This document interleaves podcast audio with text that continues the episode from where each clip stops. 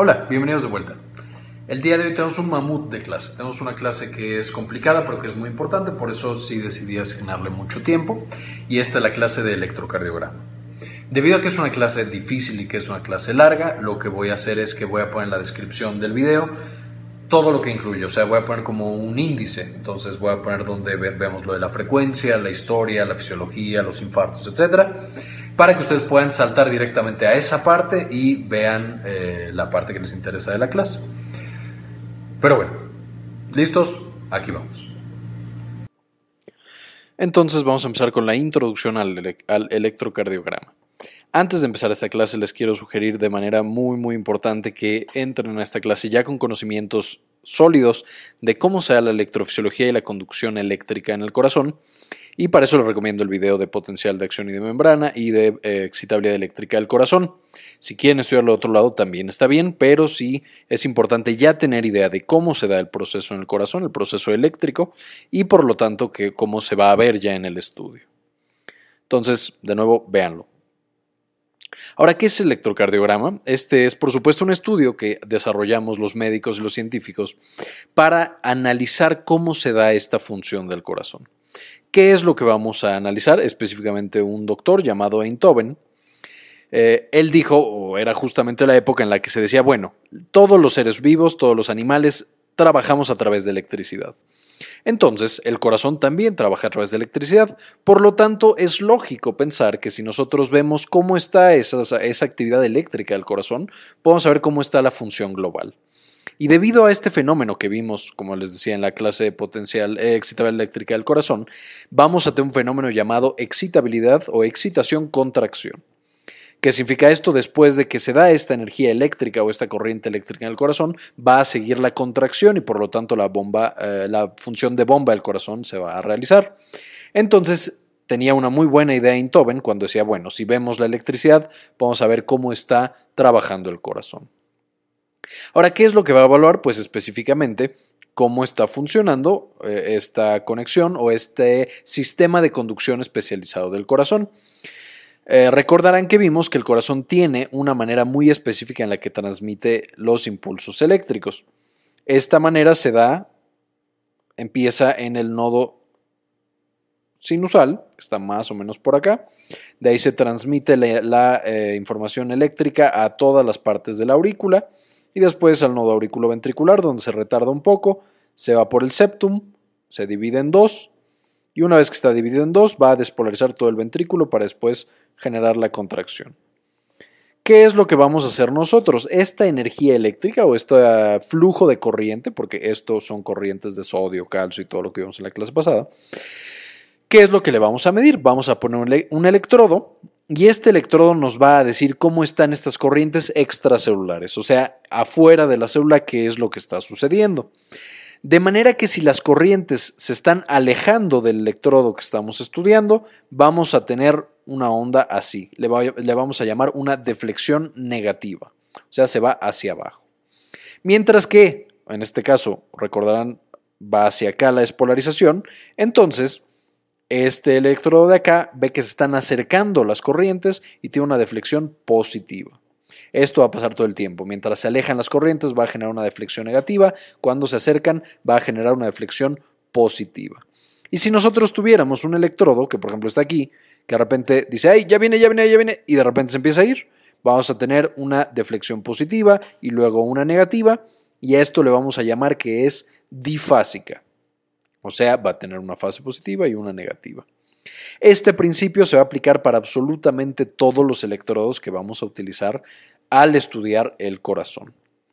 Y entonces lo que tenemos que hacer es colocar los electrodos de una manera adecuada para que nos digan cómo están esas partes del corazón que nos interesan. ¿Qué cuáles van a ser? Básicamente aurículas, ventrículos, y los nodos auriculoventricular y nodo sinusal. Esas son las partes especiales o específicas que nos va a revelar su conducta eléctrica y por lo tanto su función mecánica cuando hacemos el electrocardiograma. Entonces, específicamente dónde se ponen los electrodos. O sea, yo agarro electrodos y los coloco en qué parte del cuerpo de la persona. Cualquiera que haya ya tenido una, a una persona que le hayan tomado un electrocardiograma sabrá que se colocan primero que nada en las extremidades. Einthoven, de hecho, inventó, fue el primero en realizar ya las electrodos en las extremidades. Se ponían uno en cada brazo, uno en la pierna izquierda, generando un triángulo eléctrico, y se ponía uno en, la pierna derecha, lo que generaba una tierra o una, pues sí, una tierra. ¿Esto qué es lo que genera? Lo que van a hacer estos electrodos es que, igual que vimos en la clase de potencial, van a comparar las cargas eléctricas que hay en un punto con las cargas eléctricas que hay en otro punto. Y esto nos va a dar algo llamado vector. El vector es esta flechita que nos dice de dónde a dónde van las cargas positivas y de dónde a dónde van las cargas negativas. Y nos vamos a enfocar en general en las cargas positivas. ¿Qué es lo que va a pasar entonces? Vamos a tener la primera derivada que va a ir del brazo derecho al brazo izquierdo y esta se va a llamar derivada 1, o sea, hace D1. Qué feo. D1. Vamos a tener otra derivada que va a ir del brazo derecho a la pierna izquierda y esta va a ser la derivada 2, entonces D2. Y por último vamos a tener una que va del brazo izquierdo a la pierna izquierda y a esta le vamos a, llamar derivada 3 o D3 generando, como ya les había mencionado, un triángulo, el triángulo de Einthoven. Sin embargo, conforme fueron avanzando más esta tecnología y fuimos inventando más cosas, dijeron, bueno, si nosotros calculamos el potencial eléctrico o la corriente eléctrica de los tres puntos, el resultado total es cero. Este es un principio conocido en la física.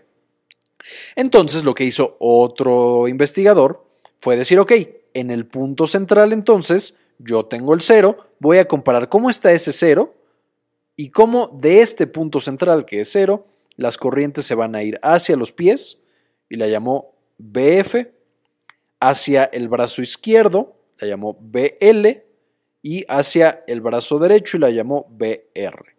¿Por qué BF? Porque es hacia foot, que son los pies, L de left, que es izquierda, y R de right, que es derecha. Y después para que se vea mejor, lo ampliaron y entonces llaman ampliación del, em, de la derivada BF, ampliación de la derivada BL y BR, entonces es ABF, ABL y ABR. Es importante que ustedes recuerden estos seis puntos porque estas van a ser especialmente importantes para la topografía del corazón. ¿En qué me refiero? Hacia dónde está yendo este potencial. Como podrán notar, ninguna de estas está directamente sobre el corazón. O sea, todas están en las extremidades o van hacia las extremidades. Esto va a ser importante un poco más adelante. Y a esta combinación de seis eh, derivadas o vectores diferentes le vamos a llamar exaxial de Bailey. Bailey es la persona que lo fue desarrollando. Además de estas eh, derivadas que son eh, la mayoría bipolares que se encuentran en las extremidades y todo esto, vamos a tener unas muy específicas que no les interesa ver todo el corazón en general, sino que se enfocan en partes específicas del corazón. Y estas van a ser llamadas derivaciones precordiales. ¿Por qué precordiales? Porque se ponen en, el pecho justamente antes del corazón, o pues sí, arribita del corazón. Si nosotros tuviéramos el paciente aquí atrás, acostado, ¿dónde le estaríamos poniendo en teoría las derivaciones? Primero B1, que ve básicamente a las aurículas, eh, y un poquito al septum interauricular. Después tendríamos B2, que ve el septum interventricular en la parte de arriba y justo la conexión entre aurículas y ventrículos. El B3, que se encuentra en el septum interventricular, y por lo tanto es justamente donde cambian la corriente eléctrica de aurículas a ventrículos, ahorita lo voy a explicar más adelante. B4 es el ápice del corazón, muchas veces de los más positivos de todas las derivadas, porque justamente hacia acá va toda la energía eléctrica, van todas las cargas. B5 y B6 van a ser más bien la pared libre del ventrículo. Entonces esta parte que está atrás y que eh, se encarga de generar justamente la contracción.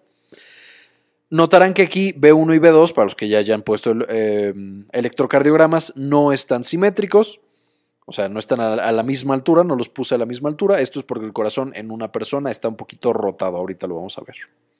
Y justamente así se vería en una persona. Yo tengo al paciente acostado, donde voy a colocar los electrodos precordiales. Eh, seguramente ya se lo saben, pero B1 se coloca en el cuarto espacio intercostal la línea paraesternal derecha, o sea, juntito al esternón, en el cuarto espacio intercostal, ahí pongo B1. B2 es cuarto espacio intercostal, línea parasternal izquierda. B3 me lo salto. B4 es quinto espacio intercostal, línea media clavicular. Justamente a la mitad de la clavícula trazo una línea y ahí se coloca B4. B3 se pone entre B2 y B4. B5 se pone en el quinto espacio intercostal, línea axilar anterior. Y B6 se coloca en el em, quinto espacio intercostal, línea axilar media. Entonces ya quedamos qué es lo que va a ver cada una de estas derivadas precordiales. Ahora, si recordarán de la diapositiva anterior, yo les mencionaba que podemos ver las aurículas, podemos ver el septum interventricular, el ápice y la pared libre del ventrículo izquierdo. Sin embargo, ¿qué pasa si yo tengo una persona que es el ventrículo derecho el que me está preocupando o el ventrículo derecho es el que está enfermo? El ventrículo derecho es difícil de ver en estas derivadas, se ve un poquito en B3, en B2, en B1, pero en general no me dice gran cosa. De manera que si yo quiero estudiar específicamente el ventrículo derecho, se inventaron otras mediciones especiales. ¿Cuáles son estas mediciones especiales? Son las eh, derivaciones derechas. ¿Qué significa esto? Pongo B1 y B2 exactamente igual y pongo B3, B4, B5 y B6 igual pero del otro lado. O sea, el quinto, eh, quinto espacio intercostal, línea media clavicular, línea axilar anterior, línea axilar media y entre el 1 y el 4 coloco el B3. Solo tengo que agregarle que cada una de estas es R o D, derecha si es en español. De esta manera yo puedo evaluar de manera muy específica qué es el ventrículo derecho y no el ventrículo izquierdo si es el que me interesa. Ahora, ¿qué pasa si yo pienso que no es la parte anterior del corazón la que está fallando, sino la parte posterior, lo, que está básicamente en la espalda? Ah, bueno, también hay algo para eso. Después de B6 podemos pasar a B7, B8 y B9. Básicamente vamos a seguir en el quinto espacio intercostal, poniéndolo en prominencias óseas, o sea, en huesos que sabemos dónde están. Y entonces ponemos en la línea, eh, en la línea axilar posterior, quinto espacio intercostal, el B7. B8 igual, pero en la línea medio escapular, muy similar a donde auscultamos los focos pulmonares. Y en B9 eh, o B9 es justamente junto a la columna, línea paravertebral izquierda, en el quinto espacio intercostal. Y así podemos ver toda la parte posterior, la pared libre del ventrículo izquierdo, y también podemos generar B7, B8 y B9 derechos para ver la pared libre del ventrículo derecho y otras partes también del ventrículo izquierdo. Y por último, estas casi no se utilizan, pero también es, son buenas agregarlas al repertorio. Los investigadores Medrano y Micheli, de Micheli, perdón, inventaron o desarrollaron otras tres derivadas que son específicas para los infartos inferiores. Eh, sabrán por anatomía que los infartos inferiores son principalmente el ventrículo derecho. Entonces la medrano derecha es básicamente la última costilla derecha y la línea medio clavicular. Vamos a tener el medrano izquierdo, que es la última costilla izquierda y línea medio clavicular, y el mediano epigástrico, que es sobre el apéndice gifoide, eh, gifoides, perdón, que esta ve también em, justamente, como les digo, la parte inferior del corazón. Entonces, bueno, ya sabemos dónde colocar los electrodos, qué nos va a salir cuando le hacemos el primer electrocardiograma bien realizado a nuestro paciente, va a salir una hojita así, con una gran cantidad de líneas, con una gran cantidad de cuadritos grandotes y cuadritos chiquitos. Y cada una de las derivadas nos va a dar información diferente. Uno, dos, estas son de 1, de 2, de 3, ABR, ABL, ABF, B1, B2, B3, B4, B5, B6. Podemos tener más, como ya les dije, hay más derivadas que no siempre son estudiadas, solo cuando se necesita. Y aquí es importante recordar o pensar lo siguiente. Como ya habrán visto en las diapositivas anteriores, cada una de las derivadas está viendo a una parte diferente del corazón, por lo que un electrocardiograma siempre se tiene que revisar en conjunto. No podemos revisar únicamente una derivada de entrada. Necesitamos ver cada una de las partes del corazón porque nos va a decir esa parte cómo está funcionando y cómo funciona con respecto a otras partes del corazón. Un ejemplo que, leí en una de las bibliografías que les voy a dar es que cada una de estas derivadas es como una ventana dentro de un camión. Si tú quieres saber exactamente qué está pasando dentro de ese camión, necesitas ver todas las ventanas para darte una idea más precisa. ¿Y qué es lo que va a significar o por qué es importante que estén en estas hojas tan extrañas que tienen cuadritos grandes, chiquitos, medianos y de todo? Pues porque esta hoja va a tener mucha información. ¿Qué es lo que nos va a decir? Básicamente es como tener una regla instalada ya en esta hoja. Lo que nos va a decir es qué tan alto es esa onda y qué tan larga es esa onda. Y lo que vamos a tener es que todo hacia arriba va a ser amplitud, o sea, qué tanta, qué tanta corriente eléctrica está pasando por esa parte del corazón, mientras que en el eje de las X, o sea, lo acostado, nos va a decir el tiempo, qué tanto tiempo está durando ese flujo de iones en esa parte del corazón. Y aquí es importante que nos sepamos más o menos las medidas, que las tengamos presentes, porque de esto va a depender que el electrocardiograma sea normal o no. Entonces, un cuadrito de los grandes, de estos que están más marcados y que tienen a su vez adentro 25 cuadritos, 5 por 5. Entonces, uno de los grandes va a ser igual a 5 milímetros. Y estos 5 milímetros, o sea, ya sabrán entonces que cada uno de los chiquitos va a ser un milímetro, pero bueno, este grande son 5 milímetros y representa 0.2 segundos o 200 milisegundos. Es lo mismo 0.2 segundos y 200 milisegundos. Y en el tiempo va a representar 0.5, eh, perdón, en la amplitud, o sea, en la altura, va a, presentar un flujo de iones o una amplitud de 0.5 milivolts. Entonces también cada uno de estos cuadritos será 0.1 milivolts. Entonces repasemos, todo el cuadrito son 0.2 segundos y 0.5 milivolts. Mientras que el cuadro chiquitito, ya lo vimos, es un milímetro y es un milímetro representa 40 milisegundos, o sea, una quinta parte del, completo que son 200. Y de altura es 0.1 milivolts. Esto es muy, muy importante. Esto nos va a decir específicamente, o lo tenemos que saber porque específicamente nos dice si el electrocardiograma es correcto o no es correcto. Ok, ahora que ya vimos la primera manera en la que el electrocardiograma se comunica con nosotros, que es los cuadritos, hacia arriba la amplitud y hacia la derecha el tiempo, veamos ahora la segunda manera, que es las ondas.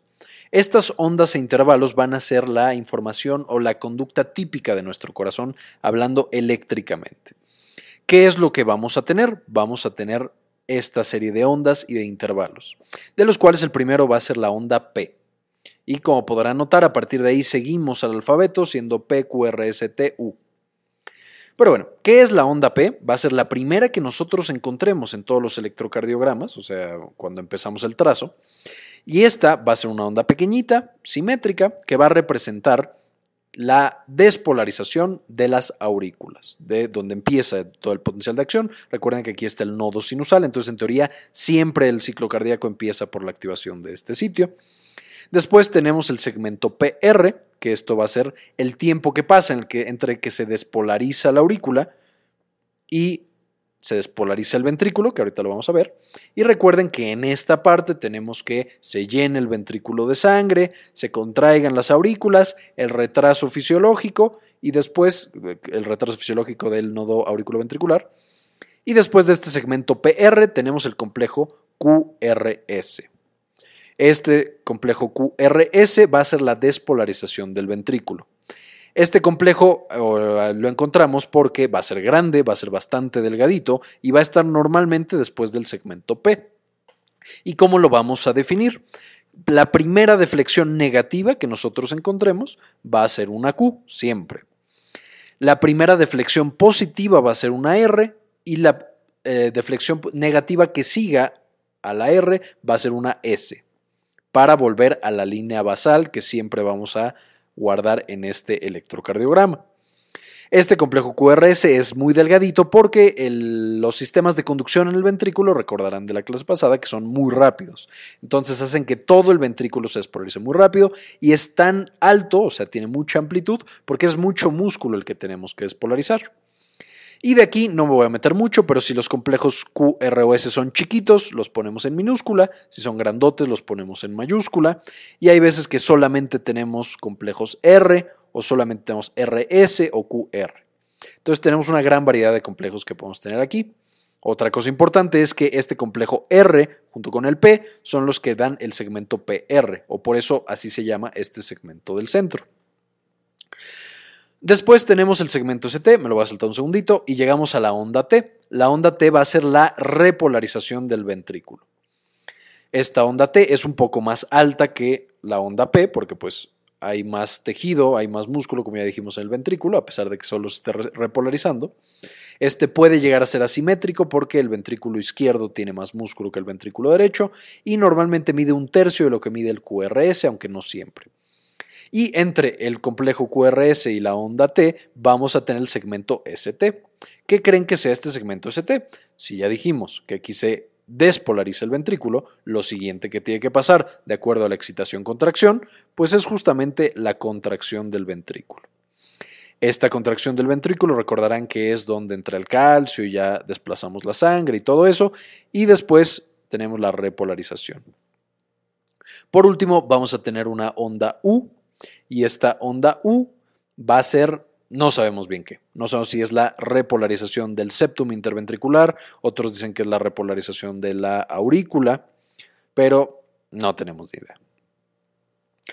Y normalmente la onda U no aparece, normalmente es desaparecida o es este no la encontramos, creemos que es porque la onda T se la come eléctricamente hablando. Y ya quedamos que de estas, de todas estas eh, ondas, intervalos, segmentos, van a tener una amplitud determinada y van a tener un tiempo determinado para que sean considerados normales. Solo recuerden que un segundo es igual a mil milisegundos y entonces vamos a revisar. La onda P, que es la despolarización de las aurículas, normalmente dura 80 milisegundos. O eh, dos cuadritos grandes. Puede durar un poquito más, pero dos cuadritos, eh, perdón, dos cuadros pequeños. Dos de los cuadros pequeñitos puede llegar a durar esta eh, despolarización de las aurículas. Y de amplitud puede también durar o tener dos cuadros pequeños hacia arriba, o sea, 0.25 milivolts, un poquitito más. Entonces es lo normal, que sea simétrica, que dure 80 milisegundos y que tenga de amplitud 0.25 milivolts. El segmento PR, para que sea normal, tiene que durar entre 120 y 200 milisegundos. Entonces aquí sí puede durar un poquito más. Y justamente este es el retraso fisiológico, aquí lo vamos a encontrar. La onda o el complejo QRS dura entre 80 y 120 milisegundos. El segmento ST dura también entre 80 y 120 milisegundos. La onda T va a durar 160 milisegundos y quedamos que es más o menos un tercio de la amplitud del QRS y la onda U normalmente no aparece. Y por último vamos a mencionar algo llamado punto J. Este punto J es después de que nosotros tuvimos el complejo QRS, justamente el punto en el cual regresamos a un estado basal. Esto va a ser muy importante, especialmente en la patología isquémica, porque nos va a decir en el momento en el que el corazón se tiene que contraer, qué está pasando eléctricamente ahí. Que recuerden que este es el punto en el cual tenemos un mayor gasto de ATP. Excelente ya que sabemos cómo se comunica a través de los cuadritos que tiene y cómo se comunica a través de las ondas que nos está tratando de decir, vamos a ver cuáles son ya los pasos en sí para interpretar el electrocardiograma y ver qué es lo que tiene esa persona que se la estamos tomando por alguna razón. Ojalá no sea un infarto. Entonces, necesitamos seguir estos seis pasos principales, aunque evidentemente, depende de dónde lo lean, va a tener más o menos pasos. Y el primer paso es que sea correcto que ese electrocardiograma haya sido tomado de manera adecuada, sepamos a qué hora se tomó, qué fecha y qué es del paciente que nosotros queremos evaluar. Porque si nosotros nos equivocamos en el paciente, la fecha, la hora, lo que sea, podemos darle tratamiento incorrecto, ya sea al que está enfermo no darle nada y a alguien que estaba sano darle algo que podría ser peligroso para él. Y entonces, a pesar de que sepamos todas las minucias para interpretar el electrocardiograma, podríamos generar o podríamos poner en peligro la vida de una persona o de varias personas. Entonces, primero, no puede hacer suficiente énfasis en el hecho de revisar que el electrocardiograma sea correcto. El número dos es la frecuencia, esto es qué tan rápido está latiendo nuestro corazón.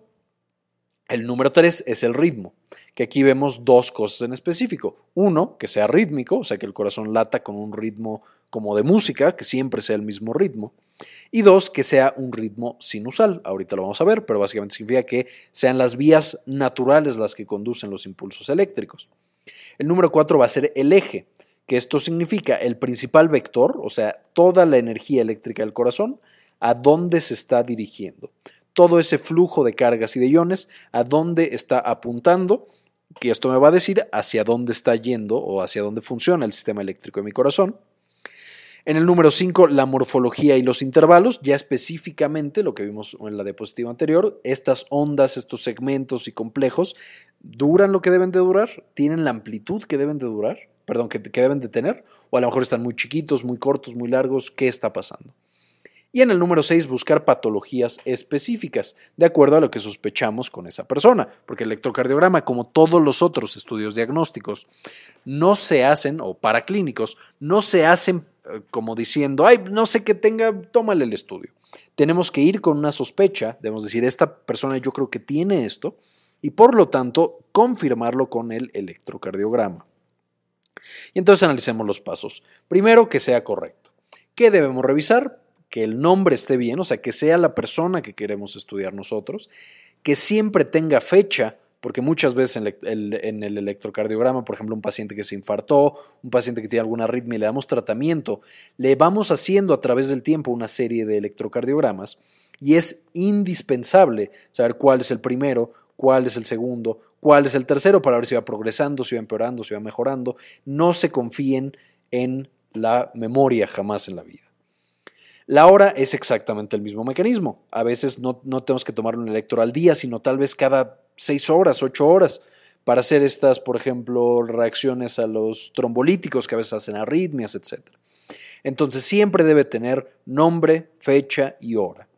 Debe tener, si es el primer electrocardiograma que le hacemos, al menos 12 derivaciones todas las que quedamos eh, antes, que son las seis precordiales y las seis eh, periféricas, por decirlas o llamarlas de alguna manera. Después, si no encontramos nada, hay veces que se usa el electrocardiograma solamente con el D2, la derivada 2, para checar frecuencia cardíaca y estas cosas, pero en general un buen electrocardiograma de inicio debe tener las 12 derivaciones y si es necesario agregarle otras. Debemos checar que tenga pocos artefactos. No sirve de nada un electrocardiograma que fue tomado mal y que de repente no se ve la línea basal, que está movido, que uno de los electrodos estaba mal puesto o que, no sé, traía algo que interfería el paciente y entonces no logramos ver lo que está pasando o se fue la luz y ya se quedó a la mitad. Necesitamos que sea casi perfecto todos los electrocardiogramas que, que nosotros tomemos porque son estudios muy, muy importantes. Y el sexto, el sexto paso, que los electrodos estén mal colocados, o más bien checar que estén bien colocados. ¿Cómo sabemos que están bien colocados? Primero porque vemos que todos están puestos y vemos, ah, mira, ABR es este, en el brazo derecho o L en el brazo izquierdo, F en la pierna, etcétera, etcétera. Otra, eh, ya que tenemos, digamos, la hoja impresa, que es lo que debemos de checar, que ABR sea eh, perdón, aquí es negativo, o sea, cuando están mal colocados, ABR es positivo. Entonces, que ABR, ahorita vamos a ver por qué, que ABR sea positivo nos indica que no está bien tomado. Y otra cosa muy importante es ya la mejor manera de saber si todos los, electrodos, los electrodos están bien colocados y está bien tomado, es que la famosa fórmula de Einthoven. En la, fórmula, en la fórmula de Einthoven nosotros tomamos qué tan positivo y negativo es de 2, y debe ser igual a la suma de D1 y de D3. Vamos a ver un pequeño ejemplo. Aquí tenemos este electrocardiograma. Este es un electrocardiograma normal. Aquí vemos que está mal porque no tiene nombre, no tiene fecha, no tiene hora, no tiene nada. Pero con el fin de esta clase o de este video vamos a suponer que sí tiene nombre. Aquí tiene mi nombre, Marco Antonio Estomayor, y tiene la fecha de hoy que es es este, son las 6.52 de la tarde y son las, no me acuerdo qué día, pero digamos que es 4 de diciembre. Entonces ya, checamos que justamente me están tomando un electrocardiograma. ¿Está bien tomado? Bueno, vemos todas las derivaciones, sí están las 12, perfecto. Y pareciera que no tiene demasiados artefactos, líneas aquí, algo que se haya movido, está bien tomado, etc. Ahora, ¿cómo nos podemos asegurar? Con la fórmula de Intoven, que era lo que les mencionaba. Y entonces básicamente tomamos de 2, vemos que tiene 5 cuadritos chiquitos, 6, 7, 8, 9, 10. En total tiene 10 cuadritos chiquitos. Vamos a ver cuánto es la suma de 3 y de 1. Aquí tenemos 1, 2, 3, 4, 5, 6, 7, como 7 más o menos. Y este tiene 1, 2, 3, 4, 11. Entonces, a lo mejor no estoy contando bien, pero tienen prácticamente es lo mismo de 2, que es 10, contra de 1 y de 3, que me salió 11, pero fue porque no sé contar. Podemos asumir que es 10. Entonces, este electrocardiograma está bien tomado, los electrodos están bien colocados. Y así sabemos que, de nuevo, está bien.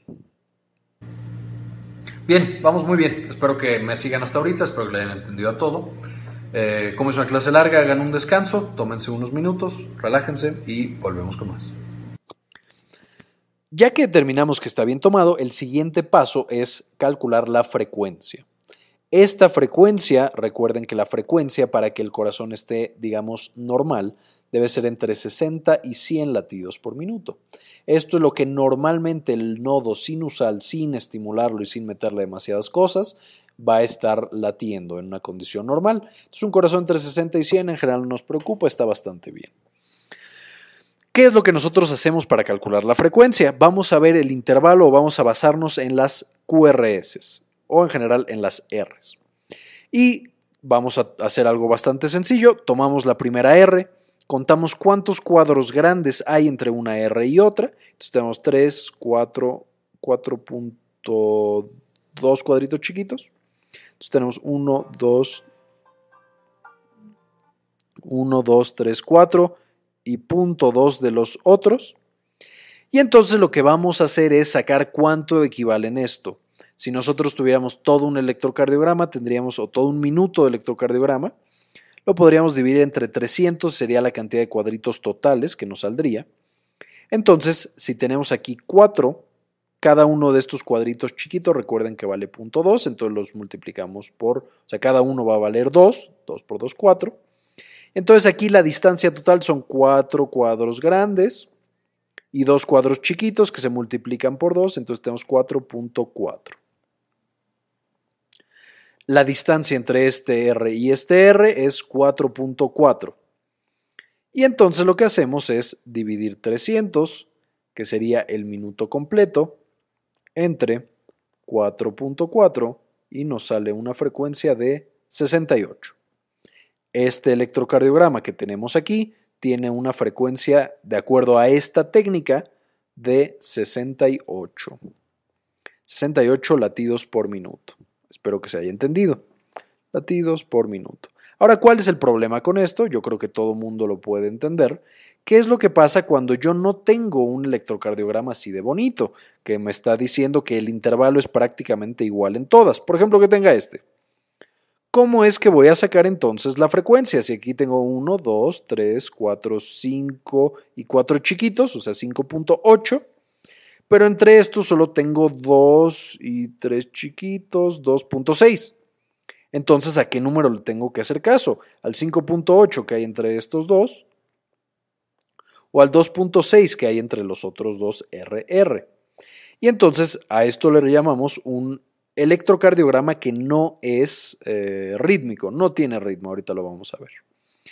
Pero ¿cómo calculo la frecuencia en este? Es también no tan complicado. Básicamente lo que yo voy a hacer es ahora hacerlo al revés. Voy a agarrar un RR y voy a contar 40, eh, perdón, 30 cuadritos. 1, 2, 3, 4, 5, 6, 7, 8, 9, 10, 11, 12, 13, 14, 15, 16, 17, 18, 19, 20, 21, 22, 23, 24, 25, 26, 27, 28, 29, 30. Voy a contar cuántos RR hubo en esos 30 cuadritos 1, 2, 3, 4, 5, 6, 7. Hubo 7. Y entonces, si tengo 7 en total en mis 30 cuadritos, 30 cuadritos, como podrán hacerle el cálculo sabiendo cuánto mide cada uno de estos, equivalen a 10 segundos. Perdónenme, 6 segundos.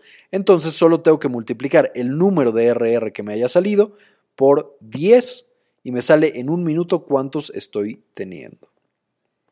Entonces me sale que este electrocardiograma tiene una frecuencia de 70.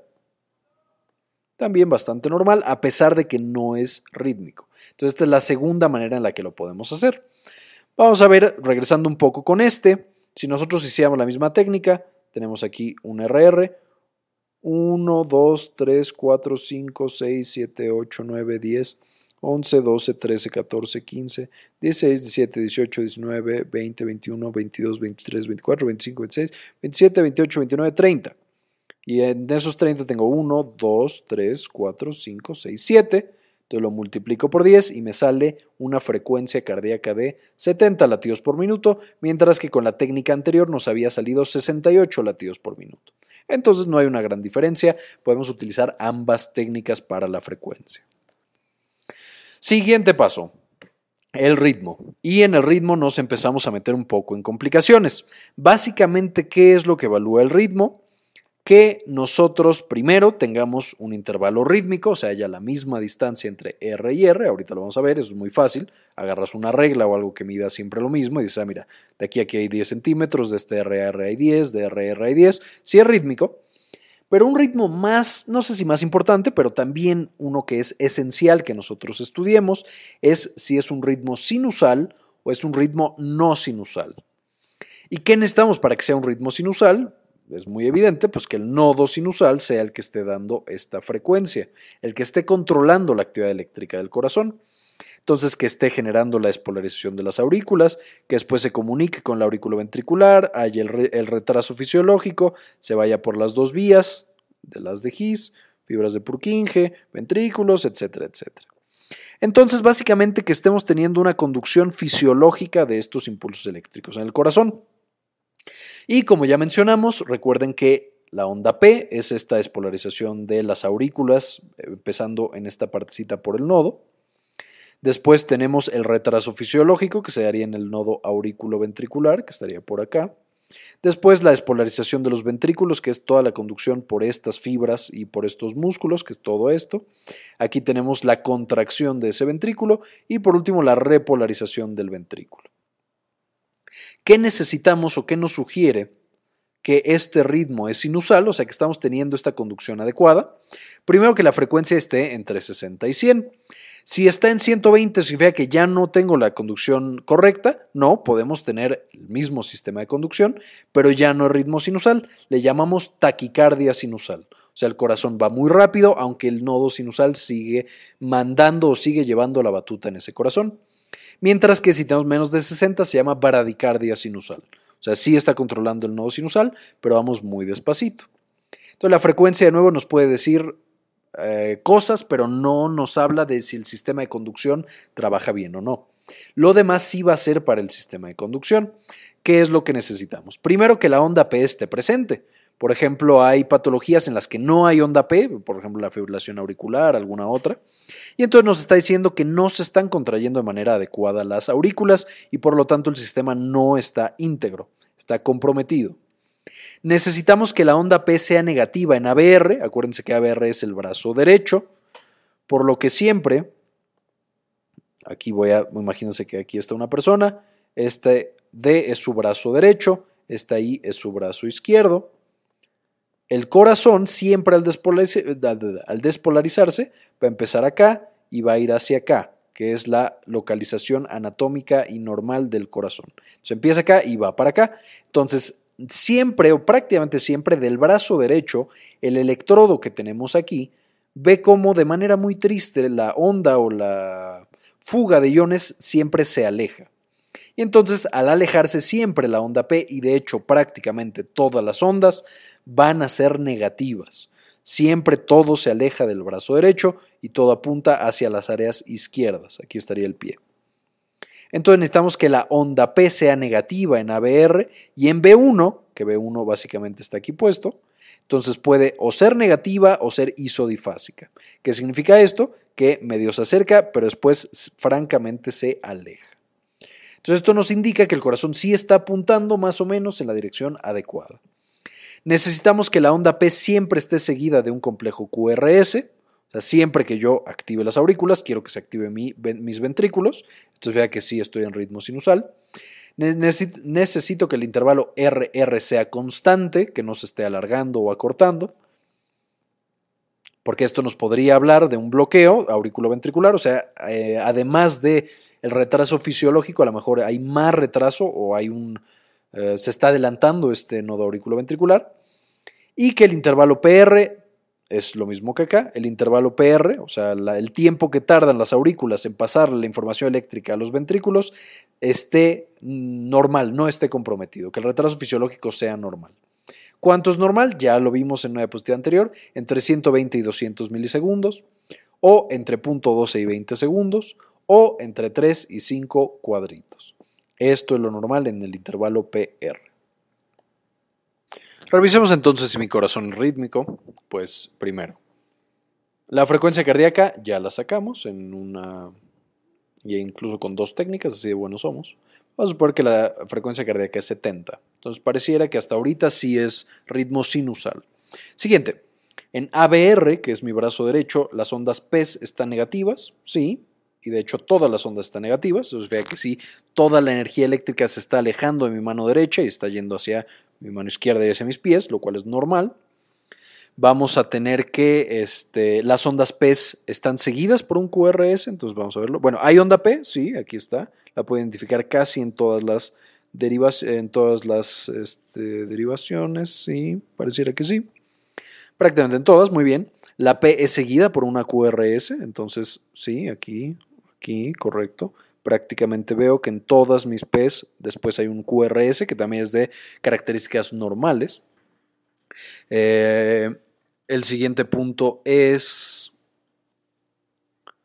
los intervalos RR son continuos, o sea, miden lo mismo. Vamos a ver 2, 4 y medio cuadritos, 2, 4 y medio cuadritos, 2, 4 y un cachito. Sí, pareciera que también hay un intervalo normal, o sea, hay la misma distancia entre Rs y Rs.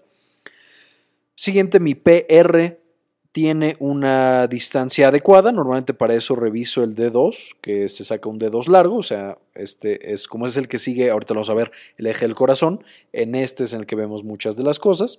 Vemos que el intervalo PR dura dos cuadritos, tres a lo mejor. Muy bien. Sí estamos dentro de la eh, de lo normal, porque tenemos tres cuadritos, entonces no está ni acelerado ni eh, atrasado. Tenemos un ritmo adecuado, probablemente un ritmo sinusal. Aquí no tengo evidencia de que no sea un ritmo sinusal. Entonces, muy bien. Aquí, por ejemplo, tenemos un ritmo sinusal. Vamos a checar, ya quedamos que la frecuencia es 70, ahí podríamos pensar, bueno, más o menos 70, podríamos pensar que sí es un ritmo sinusal hasta ahí. Tenemos ondas PES, mm, sí, no están bonitas, pero sí vemos en algunas en casi todas llegamos a apreciar, bueno, aquí no mucho, aquí muy poquito, entonces ya ahí lo empezamos a dudar, no veo onda P en todas las derivadas. Eh, en ABR, como está, negativo, eso es bueno. Entonces eso me sugeriría que sí. Sin embargo, bueno, las P's son seguidas de QRS, vemos aquí que no. Aquí tengo una P o pareciera una P y no hay una QRS después. Aquí tengo una onda a lo mejor y no hay QRS después. Entonces pareciera que algunas ondas PES transmiten y otras ondas PES no transmiten. Aquí tenemos otra, por ejemplo. Esto significa que no está pasando la información de, los, de las aurículas al ventrículo y por lo tanto no estoy teniendo una conducción adecuada. Entonces, este no es un ritmo sinusal. No vamos a ver qué, es todavía, pero les adelanto que es un bloqueo auriculoventricular. Siguiente paso, el eje. El eje es saber exactamente de todas las derivadas biaxiales que vimos hace rato, las que van de un, que comparan dos puntos del cuerpo de la persona. Las juntamos todas en el centro y entonces nos van a indicar hacia dónde está apuntando el corazón de mi paciente. Y entonces en base a eso le asignamos números completamente arbitrarios, en los cuales todo lo que sea positivo va a ir hacia abajo y va a ir hacia... Eh, perdón, va a ir hacia abajo, que es hacia donde apunta el corazón de manera normal. Todo lo negativo va a ir hacia arriba, eso normalmente no es lo que hace el corazón. Entonces, en su disposición anatómica veríamos que los impulsos eléctricos viajan de acá, ay, qué feo, hacia acá, más o menos. Esto implica que el eje, este vector principal en el cual toda la energía eléctrica y todo el flujo de iones se da en el corazón, va a apuntar normalmente a esta área de acá. ¿Qué es lo normal en el eh, eje cardíaco? Se puede llegar a considerar normal desde menos 30, todo esto hasta más 120. Sin embargo, la mayoría de los pacientes sanos, jóvenes, etcétera, tienen entre 0 y 90 la mayoría de los pacientes apuntan hacia acá. Y eso es algo normal, eso está bastante bien. Si nosotros tenemos un eje que está desviado entre 30 y 60, a lo mejor hasta 90 es un eje que está desviado a la izquierda. Recuerden, aquí está la mano izquierda de la persona, no está viendo de frente. Este sería su ojito. Es un cíclope. Si nosotros tenemos un eje que está más allá de 120 grados, está desviado a la derecha. Y si nosotros encontramos entre, entre menos 90 y menos 180, es una desviación extrema. Este es un eje que está muy mal. No sabemos qué esté pasando, pero algo está muy mal, algo está muy raro en el corazón de esta persona, porque sugeriría que el estímulo eléctrico está yendo de acá hacia acá, lo cual es extremadamente patológico. ¿Cómo sacamos entonces el eje? Tenemos que aprendernos bien cuáles eran las derivadas. Acuérdense que la que iba de mano derecha a mano izquierda es de 1, la que iba del el brazo derecho al centro, la prolongamos, es ABR, el que iba de brazo derecho a pierna es de 2, el que iba de el pie al centro, y le hacemos, a lo continuamos, es ABF, el que iba de la mano izquierda a la pierna es de 3, el que iba del centro a la pierna es ABL y de nuevo regresamos a D1. Es importante que se aprendan más o menos cómo son y que se aprendan más o menos cuántos grados representan. También acuérdense que siempre por cada una de numerito va una que tiene una A. Entonces de 1 ABR, de 2 ABF, de 3 ABL, de 1 otra vez. ¿Sí? Y solamente lo continuamos para las otras. Ya que sabemos esto, lo que tenemos que hacer es muy sencillo. Tenemos que ver hacia dónde van los impulsos eléctricos en este corazón y va a haber dos técnicas. La primera es literalmente encontrar cuál es la isodifásica. ¿A qué nos, ¿a qué nos referimos con una isodifásica? Ya lo habíamos mencionado, pero es una como estas. Es una de estas... Em, derivaciones en las cuales encontramos que la energía eléctrica o el, flujo de iones primero se acercó, entonces dio una deflexión positiva, y después se alejó en la misma medida. Esto significa que este siempre estuvo alejado de, o siempre estuvo a una distancia, o sea, al principio y al final la distancia fue igual. Entonces, en este caso, para esta persona sería ABL. ABL es la isodifásica. Si nosotros, nos regresamos a nuestras eh, derivaciones completas, al sistema exaxial de Bailey, encontramos ABL, está aquí, y quedamos que ABL, al principio, la energía eléctrica se acercó y después se alejó. Entonces creó una línea perpendicular el eje eléctrico, o sea, el flujo de iones en el corazón, fue perpendicular a ABL. Y de todas nuestras derivadas, ¿cuál es la que es perpendicular a ABL? D2. Entonces encontramos que D2 va a ser el área donde va a estar nuestro eje eléctrico. Se va a dirigir o a más 60 o a más 120.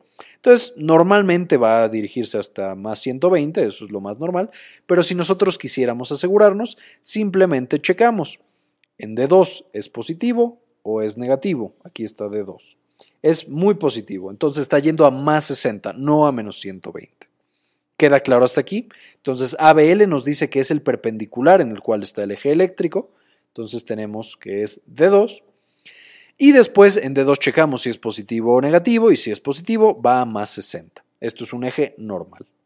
Sin embargo, en mi electrocardiograma nosotros lo revisamos y ¿dónde está la isodifásica? No aparece. Podríamos checar las precordiales, pero las precordiales no sirven para determinar el eje porque no estamos midiendo toda la digamos, no podemos ver cómo, se, cómo cambia el flujo de iones de un punto del corazón a otro. Estos son puntos específicos del corazón, entonces estos no funcionan.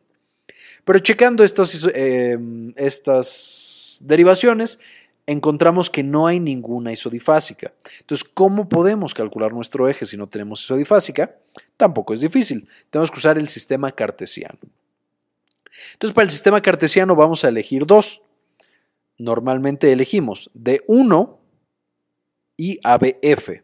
¿Por qué? Porque generan el plano cartesiano tradicional. Algo así y algo así.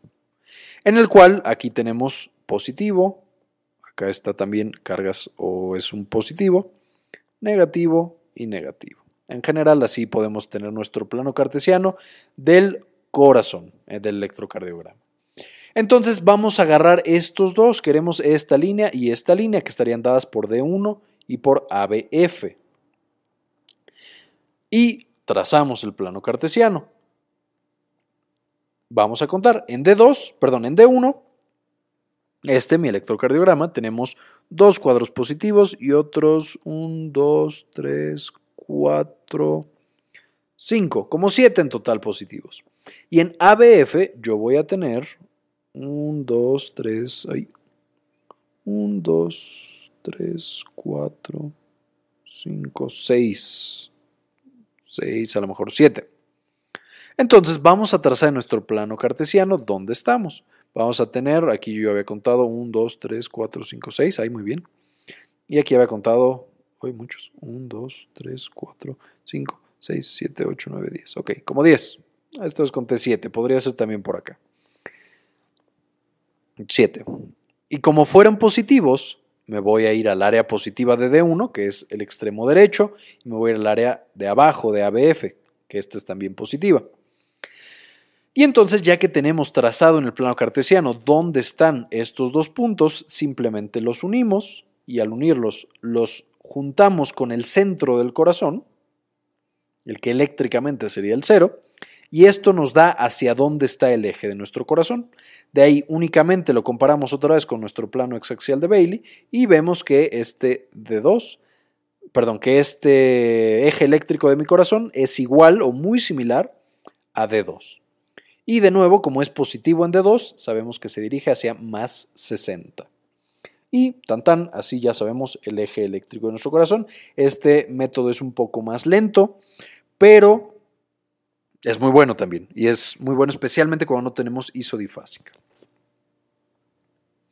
Siguiente, la morfología y los intervalos. Este ya lo vimos más o menos. Vamos a darle una repasada muy breve. Tenemos básicamente la onda P, QRS y T. Y los intervalos ST, QT y la onda U por fin. Entonces de la onda P, ¿cuáles son sus características? Es corta, es simétrica. ¿Qué anormalidades nos puede dar si tenemos una P muy alta o una P mitral, que es esta como las jorobas de un camello? Tenemos ahí ya una alteración de nuestras aurículas. Si es alta, normalmente es la aurícula derecha, que es la primera mitad de la onda P, la que nos da la aurícula derecha. Si es mitral, probablemente sea un crecimiento de la aurícula izquierda, que nos da la segunda mitad. Y también podemos tener el eje desviado, que nos dice si la aurícula está crecida o no. También si no encontramos la onda P, puede ser una fibrilación auricular. O si encontramos muchas ondas P muy, muy seguiditas, puede ser un flóter auricular. Esto ya lo vimos. La onda QRS, que es de despolarización de los ventrículos, es delgado y alto.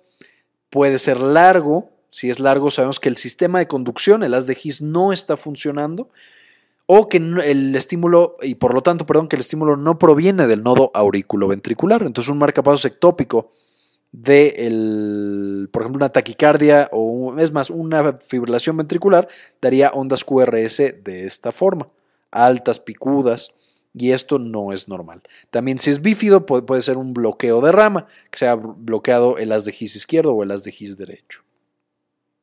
Y si son muy pequeñitas, puede ser problemas en el pericardio, una pericarditis o alguna masa ahí en el pericardio.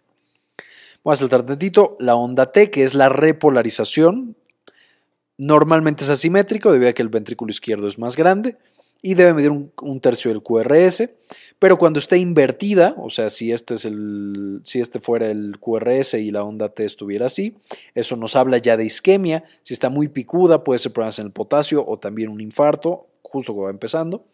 O también que esté muy alta, puede ser también problemas en los iones, principalmente potasio. Como dato curioso, la hipertensión endocraneal también puede generar alteraciones de la onda T.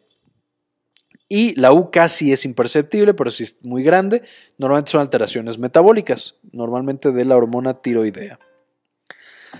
Ahora, dentro de los intervalos, el ST, que es donde acaba el QRS y nos vamos a la onda T, quedamos que ahí está el punto isoeléctrico J. Y lo importante es que si nos da supra o infradesniveles, esto traduce en isquemia o infartos. Y el intervalo QT, que es toda la despolarización del ventrículo más la contracción del ventrículo y su repolarización, también nos puede hablar, especialmente cuando está muy corto o muy largo, por ejemplo, lo normal es que mida menos de 440 milisegundos, si es muy largo puede o muy corto puede predisponer a arritmias cardíacas y se encuentra en hipercalcemia y en eh, trastornos genéticos. Solo haciendo una breve em, hincapié en este QT, el intervalo QT evidentemente cambia muchísimo con la frecuencia cardíaca, o sea, si de repente el corazón está a latir mucho más, empieza a tener una despolarización una contracción mucho más rápidas, y de repente si ya no le exigimos tanto, son más lentas. Entonces necesitamos calcular de acuerdo a la frecuencia cardíaca el QT corregido. ¿Qué es el QT corregido? Contamos los cuadritos, el tiempo, lo que queramos del QT y lo anotamos. Y después sacamos o dividimos ese valor entre la raíz cuadrada del intervalo entre R y R, que nos va a decir, por supuesto, la frecuencia cardíaca. Y entonces así sacamos el QT corregido. No se usa tanto, digamos, como médicos generales, aunque sí es muy importante que lo sepamos. Y por último llego al intervalo ST. Voy a hacer especial hincapié en el intervalo ST debido a que con este diagnosticamos prácticamente la patología más importante y común que veremos, a menos que seamos cardiólogos, que son los infartos.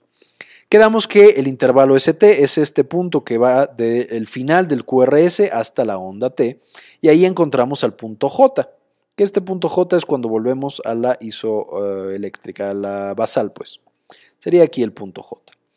Cuando nosotros tenemos este punto J hacia arriba o hacia abajo, llamado supradesnivel o infradesnivel, esto traduce en que el corazón puede tener otras patologías, pero de las más comunes y de las más importantes es un infarto al corazón.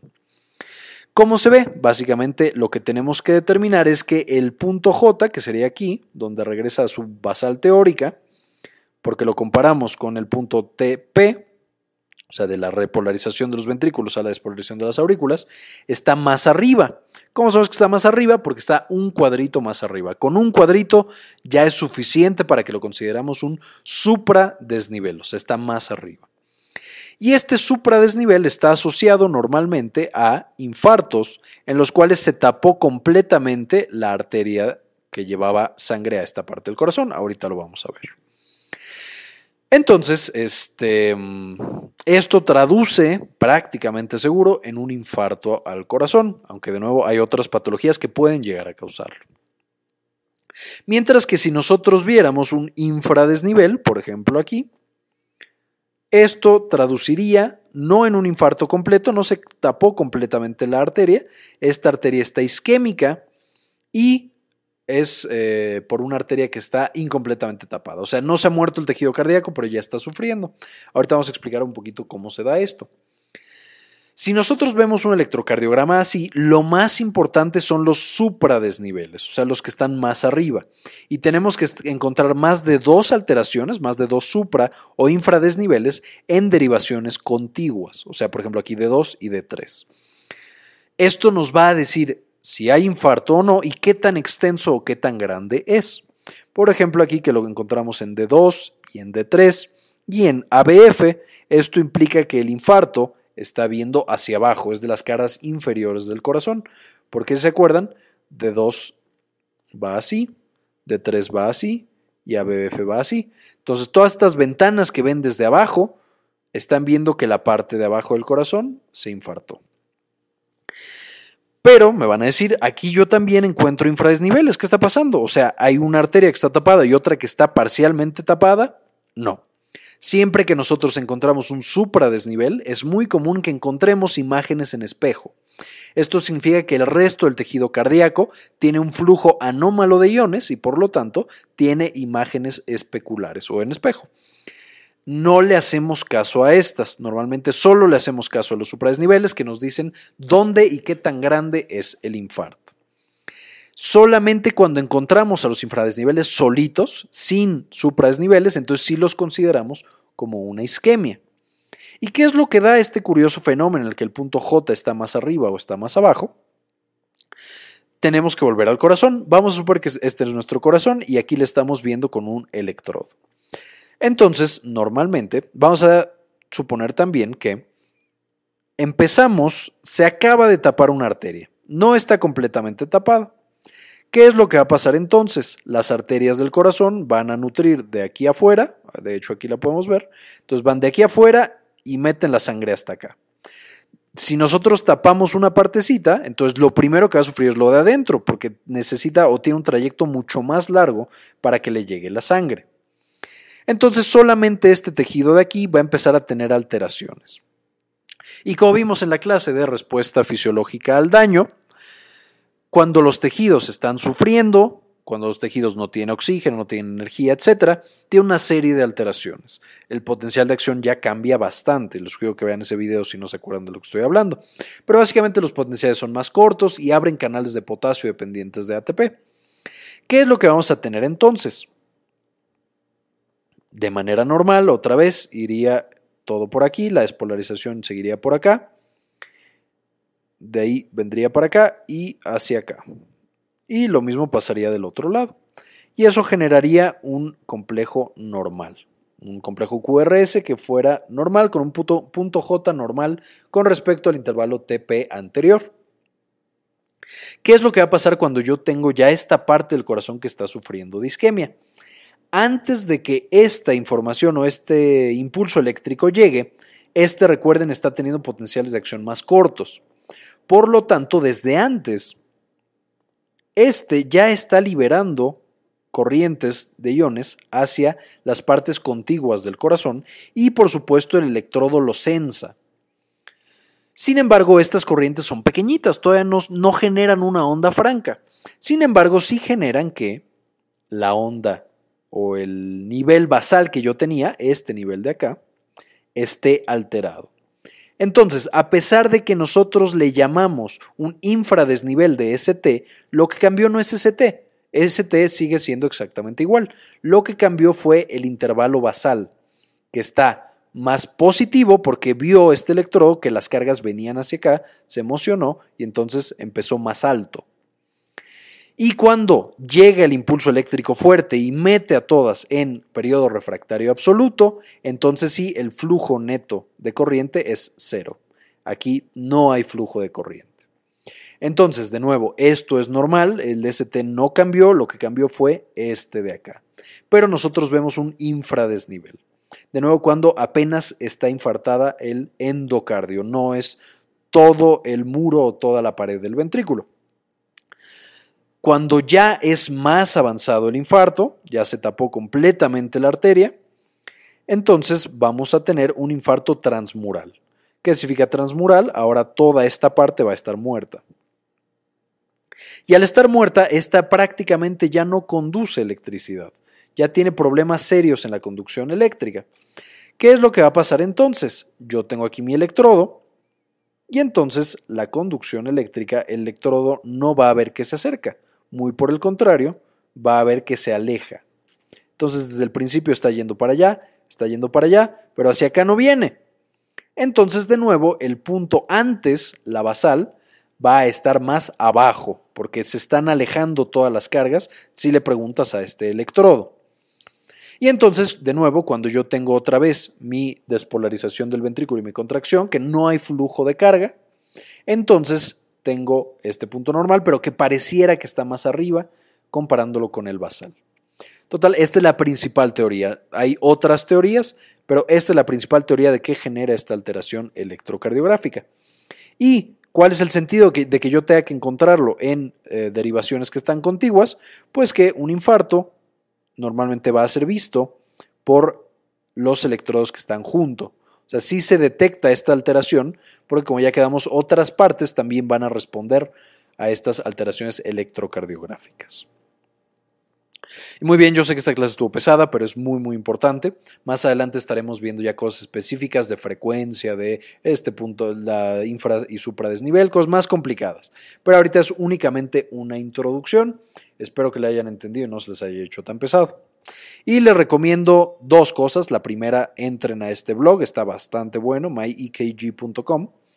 Explican muy sencillo y muy bien la mayoría de las patologías y de cómo funciona el electrocardiograma. Y también el libro de electrocardiografía clínica del doctor Castellano y el doctor Atié, muy bueno y muy recomendable.